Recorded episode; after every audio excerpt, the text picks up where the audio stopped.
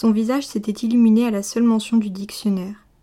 Il poussa son bol de côté, prit délicatement son morceau de pain dans une main et son fromage dans l'autre, et se pencha au-dessus de la table afin de parler sans crier.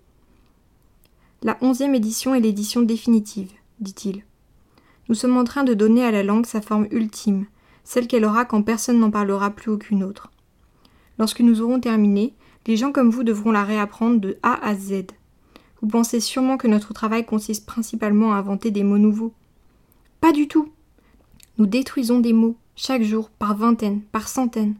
Nous coupons, taillons le langage jusqu'à l'os. La onzième édition ne renfermera pas un seul mot susceptible de devenir obsolète avant l'an 2050. Il mordit voracement dans son pain et avala deux bouchées, puis se remit à parler avec une sorte d'enthousiasme d'érudit. Son mince visage brun s'animait, et ses yeux, qui avaient perdu leur expression moqueuse, étaient maintenant presque rêveurs. Quelle belle chose que la destruction des mots.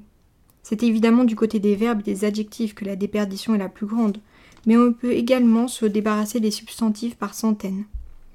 Et il n'y a pas que les synonymes, il y a aussi les antonymes. Après tout, comment justifier l'existence d'un mot qui n'est rien de plus que le contraire d'un autre? Un mot contient son contraire en lui-même. Prenez le mot bon, par exemple. Si vous avez un mot comme bon, quel besoin a-t-on d'un mot comme mauvais? Pas bon fera aussi bien l'affaire, et mieux même, parce que c'est le contraire exact, ce que l'autre mot n'est pas. Ou encore, si vous voulez un terme plus fort que bon, quel est l'intérêt d'avoir un chapelet de mots vagues et inutiles tels que excellent, splendide et ainsi de suite? Bon plus exprime l'idée, ou bon plus plus si on veut d'un mot encore plus fort. Certes, nous utilisons déjà ces formes, mais dans la version finale du néo-parle, il n'y en aura plus d'autres. En fin de compte, tout ce que couvrent les notions de bon et de mauvais sera rendu par six mots seulement, en réalité par un seul. Ne voyez-vous pas la beauté de la chose, Winston? Bien sûr, c'est le grand frère qui à l'origine de l'idée, ajouta-t-il après coup.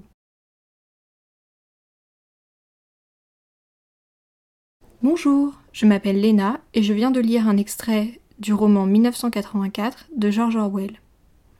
1984 raconte une histoire bien connue, celle d'une société totalitaire, dominée par la figure du grand frère ou Big Brother, et dans laquelle la liberté de penser a totalement disparu, pour ce faire, le parti unique a introduit l'usage d'une nouvelle langue, le néo-parle en français. Et dans le passage que je viens de lire, l'un des responsables de l'édition du dictionnaire de néo-parle explique à Winston Smith, le héros, comment celui-ci fonctionne.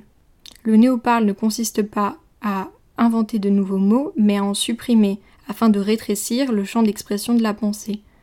Ce passage est assez représentatif du reste de l'œuvre, qui est à la fois terrifiante et en même temps où tout est exposé selon une logique implacable. Rien ne peut en dévier. 1984 est un grand roman, mais en disant cela, je ne vous apprends rien.